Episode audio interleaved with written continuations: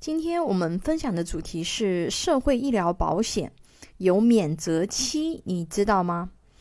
呃，我们目前就是国内的社会医疗保险的话呢，分为三个板块啊，一个是呃城镇职工基本医疗保险啊，一个是新农合。啊，以及一个是这个就是普通的城镇居民医疗保险。那我们今天主要讲的是城镇职工基本医疗保险，就是一般公司缴纳的五险一金的里面包含的这个医疗保险。啊，那么呃，首次参保的话呢，它有六个月的免责期啊，就是免责期内的话呢，按规定缴纳医疗保险费啊，划计个人医疗账户，不享受统筹基金支付的医疗保险待遇。从连续缴费的第七个月起啊，就是按规定享受这个医疗保险待遇。那么。单位以及职工参加医疗保险以后啊，就是这个医保的话呢，就最好是不要去这个断保，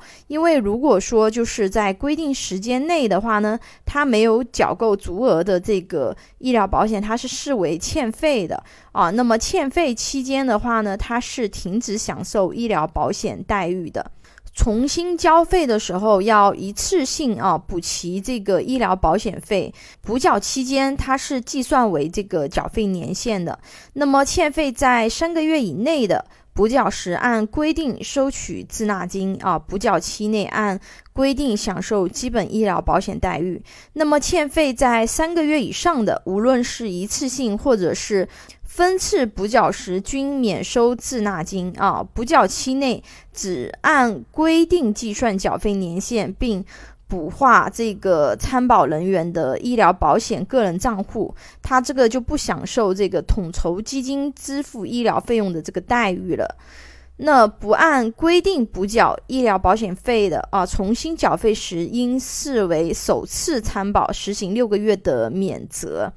那因单位欠费或者是不及时参保缴费，导致参保人员无法报销医疗费用的，由单位负责为医保人员按医疗保险规定的标准报销相关的费用。那个人经济组织从业人员啊，比如个人自由职业者，对吧？灵活就业人员等。档案托管的这个人员啊，那么首次参加城镇职工医疗保险的，他也是实行六个月的这个免责期啊。那么这个规定大家需要注意一下，对于要换工作的朋友，尤其是要注意啊，就是社保断缴的这个时间的问题，因为这个可能会影响到你的一个医保的一个保障。